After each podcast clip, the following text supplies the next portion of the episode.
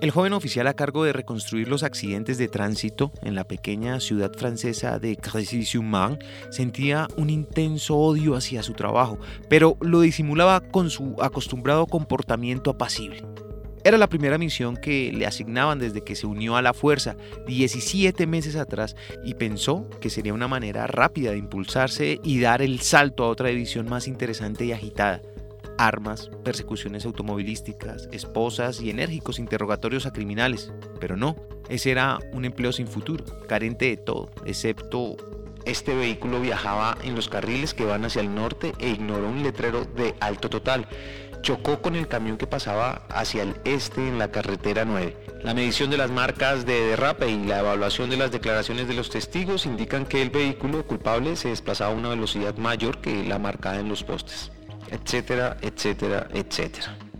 Un accidente igual al siguiente. Y cuando una colisión tenía como consecuencia heridas serias o fatalidades, lo cual habría sido más interesante, la investigación de seguimiento siempre se la asignaban a un oficial veterano. Esta práctica lo frustraba en extremo.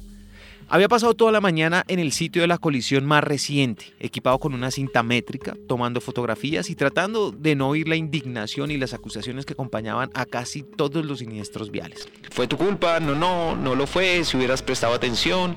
Se preguntaba todo el tiempo cuándo podría hacer su transferencia de la división de tránsito a algo más emocionante como narcóticos u homicidio, incluso robo u ofensas sexuales. Cualquier sitio donde ya no tuviera que escuchar a gente mentir sobre luces rojas, luces verdes, señales de alto, rotondas y quién tenía la preferencia de paso. Para cuando recolectó todas las declaraciones y mediciones y regresó a su escritorio, se le había ido mediodía. Los otros miembros de la unidad salieron a almorzar, por lo que se encontraba solo en el pequeño laberinto de escritorios. Encendió su computadora, inició sesión, tenía la intención de subir sus fotografías y empezar a hacer los diagramas, la parte preliminar del reporte que se enviaría a las compañías de seguros. Sin embargo, la bienvenida se la dio una fotografía del tamaño de la pantalla. Estuvo a punto de caerse de la silla. Un cadáver. A todo color. Sujetó con fuerza los bordes de su escritorio y se inclinó hacia el frente. Una mujer joven, más o menos de su edad, vio que le habían cortado la garganta. Tenía los ojos abiertos, mirando hacia el cielo, en blanco, fríos.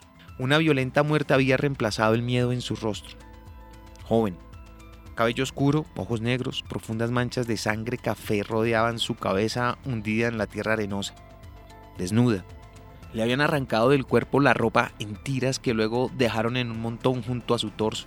Parecía estar en un campo terregoso, no podía ubicar el lugar, no se parecía a ningún sitio conocido. En la parte inferior de la fotografía había algo escrito. Se quedó mirando. Árabe, cirílico, sánscrito y varios caracteres japoneses o chinos, todos unidos formando una combinación de palabras indescifrables. Nada de francés, ni siquiera algo de alemán o español que hubiera podido traducir con lo que recordaba de sus días en la escuela y de las clases de idiomas. El joven oficial de tránsito observó la fotografía con detenimiento. Debe ser falsa, pensó. Alguien me está jugando una broma, parecía real. Su primer reflejo fue tirarla al cesto de la basura, eliminarla de su computadora, retomar su trabajo. No lo hizo. Con los ojos aún fijos en la imagen, abrió una ventana nueva en la pantalla e inició un programa de traducción. Modificó el teclado para pasarlo al árabe y tecleó los símbolos con dificultad. El resultado fue... ¿No desearías? Pasó a cirílico. Fue difícil en ese teclado, no estaba seguro de haber hecho el cambio de la manera correcta. La traducción apareció. ¿Saber quién? De inmediato cambió a sánscrito. ¿Mató a la chica? Le tomó algunos minutos descifrar que las palabras finales estaban en caracteres de chino mandarín. La traducción era... ¿Y dónde murió? El joven oficial tenía la boca seca. Sintió que su respiración se volvía más superficial. Nunca había sentido miedo en su trabajo y en realidad no creía estar espantado, sino genuinamente perturbado. Volvió a observar la fotografía. Era hábil en la informática, no un experto, pero sabía lo suficiente para no tardar en encontrar la dirección IP donde se había originado la imagen cuando vio que se había generado a través de la sección de comentarios de una influyente agencia italiana de relaciones públicas dedicada a varias causas e individuos, que incluía desde políticos africanos destituidos hasta obstinadas empresas petroleras que trataban de evitar su responsabilidad financiera por derrames marítimos, por segunda vez pensó que estaba siendo objeto de una elaborada broma. No le parecía lógico.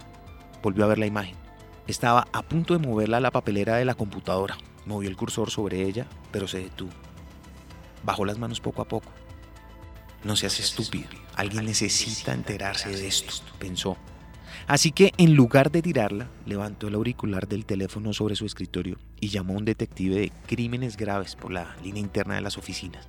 Era un detective al que solamente había visto una o dos veces, pero esperaba que lo recordara.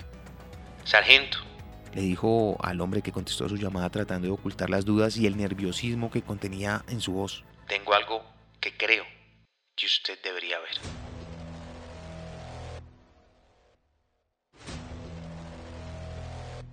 ¿No desearías saber quién mató a la chica y dónde murió?